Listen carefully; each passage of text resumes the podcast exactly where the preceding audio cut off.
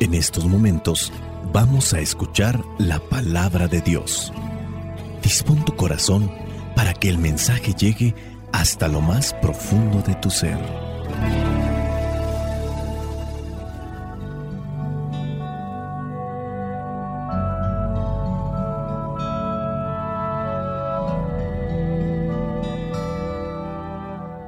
El Evangelio que la iglesia nos presenta para el día de hoy corresponde a Juan, capítulo 16, versículos del 29 al 33.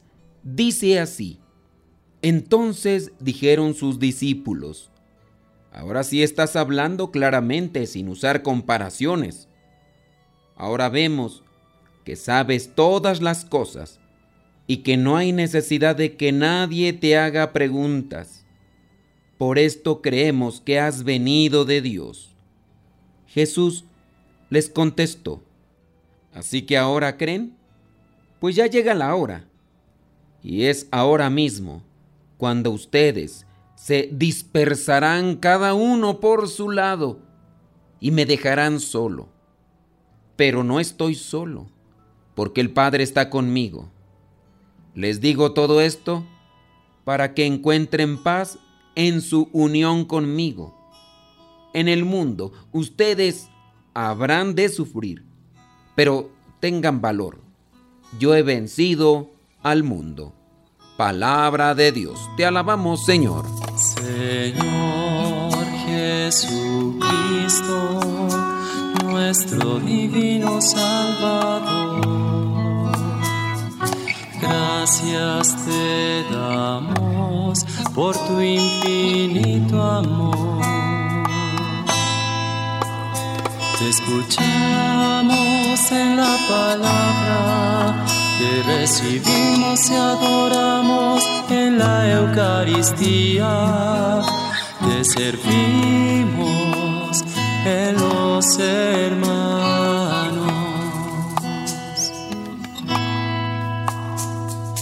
que seamos misioneros como lo quieres tú,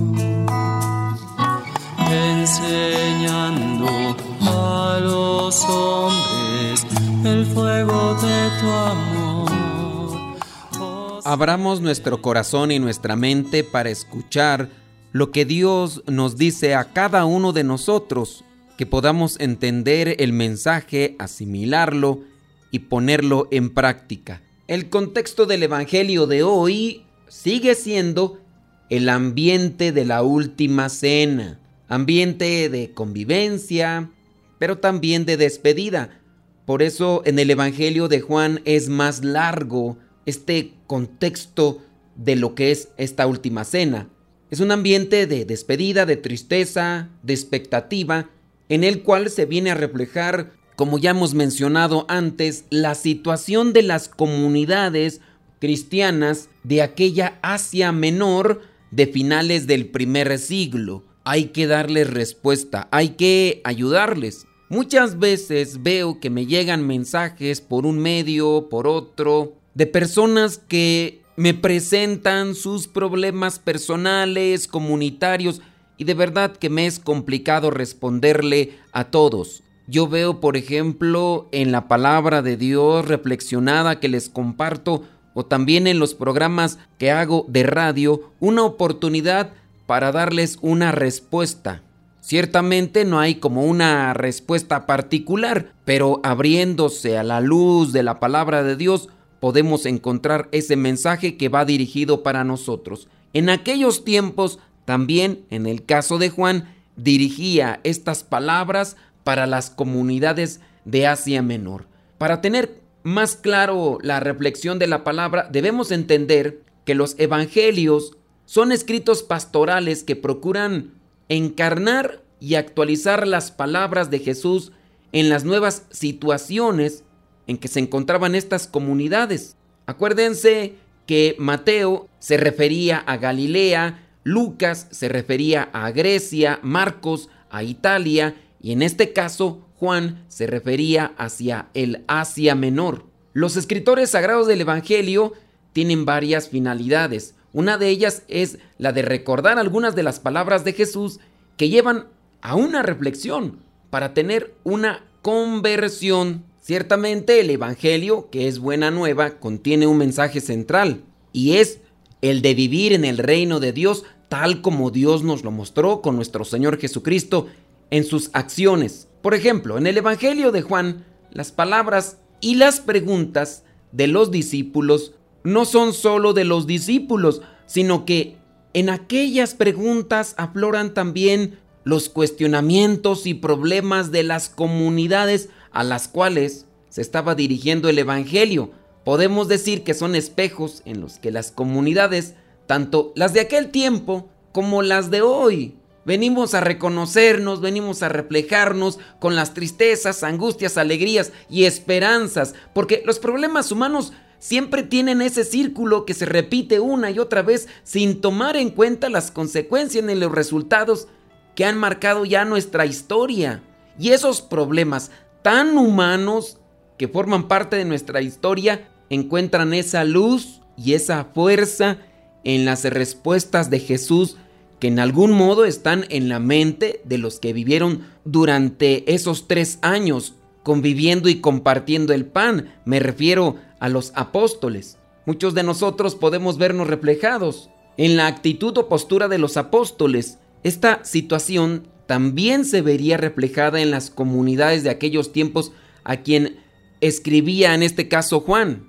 Pero hay que ponerlo en contexto porque puede ser que no veamos con claridad una situación que es muy cercana a nosotros. En el versículo 29 con el que comienza este Evangelio dice claramente, ahora sí estás hablando sin usar comparaciones, por esto creemos que has venido de Dios. En estos versículos los apóstoles están haciendo una profesión de fe pública. Le manifiestan directamente a Jesús que creen en Él y que es el enviado de Dios, el Mesías. Esa es la profesión de fe.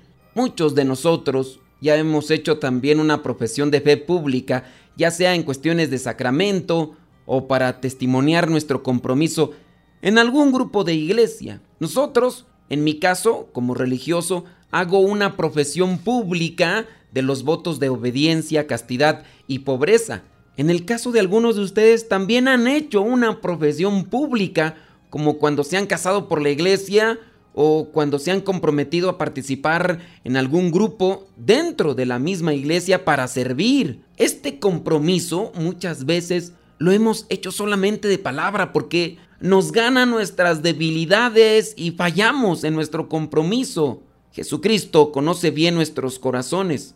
Y aquí en el pasaje del Evangelio les hace un llamado de atención a los apóstoles cuando le están diciendo a él que ahora sí le entienden y que ahora sí creen en él. En el versículo 31 y 32 les dice, así que ahora creen, pues ya llega la hora. Y es ahora mismo cuando ustedes se dispersarán cada uno por su lado y me dejarán solo.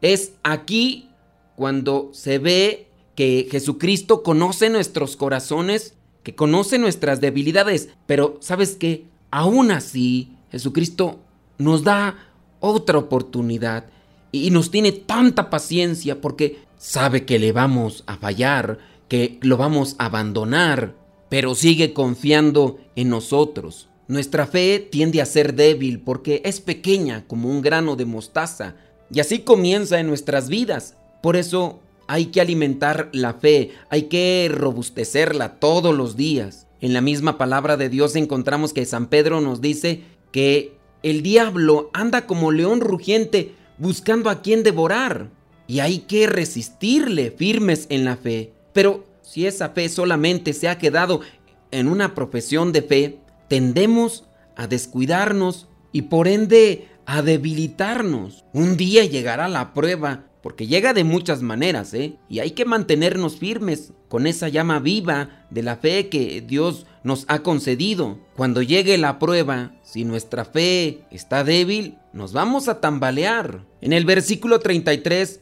nos lo recuerda nuestro Señor Jesucristo cuando dice, les digo todo esto para que encuentren paz en su unión conmigo. Con esta frase, con este versículo, Entendemos que nadie mejor que Dios, que fue quien creó nuestro corazón y que lo conoce mejor que ni nosotros mismos, y por eso nos sacude y nos ayuda para que no tropecemos y para que lo limpiemos y lo dejemos crecer y fortalecer bajo el regazo de su amor y con su gracia. Muchos de nosotros podemos conocer a personas que hace algún tiempo nos acompañaban en este camino de la fe, haciendo un compromiso público de servicio. Personas que consagraron su vida emitiendo unos votos religiosos o también votos matrimoniales y que ahora viven en circunstancias muy distintas de lo que profesaron. Nosotros no somos jueces para juzgar sus vidas ni el por qué abandonaron sus compromisos de fe que hicieron. Debemos orar por ellos y tener prudencia al hablar de sus vidas, porque no tenemos por qué andar haciendo público su distanciamiento del compromiso que hicieron.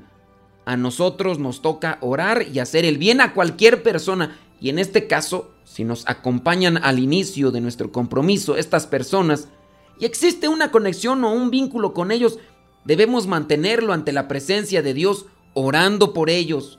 Muchas veces decimos creer, pero a veces esa palabra de creer existe solamente como concepto en nuestras mentes y en nuestra alma y no la hemos asimilado para hacer la vida. Pidamos al buen Dios para que nos dé nuestras sacudidas cuando sea necesario y enterrar cada vez más las raíces de nuestra fe para que demos frutos de vida eterna y ayudemos a los que tropezaron en el camino. Hace unos días el Evangelio nos recordaba esas palabras de Jesús cuando les decía a sus discípulos que ellos serían sus amigos si hacían lo que Él les mandaba y les pedía que permanecieran en su amor.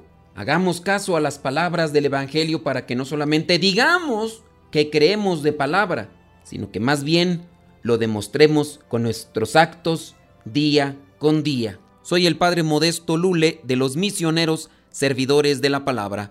La bendición de Dios Todopoderoso, Padre, Hijo y Espíritu Santo, descienda sobre cada uno de ustedes y les acompañe siempre.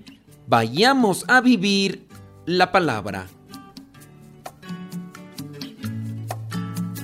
Lámpara es tu palabra para mis pasos luz en mi sendero.